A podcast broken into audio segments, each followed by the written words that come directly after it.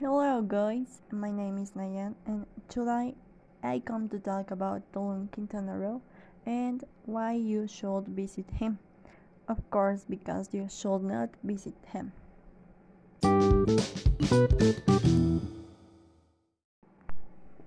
One of the most valuable reasons why you should visit Tulum are its crystal clear waters and are unbelievable uh, for Caribbean fact, there is a cenote called uh, the 2-8 cenote and its crystal clear waters allow you not to miss a single detail of its incredible rock formations.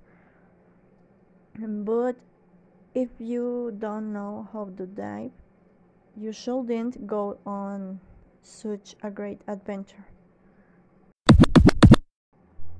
But should I stop enjoying such good crystal clear waters? Obviously no. There is more to enjoy. This is also the National Park of Tulum. And this park in it inhabit different species such as sea turtles and intators, etc. Species that shouldn't damage or invade their habitat.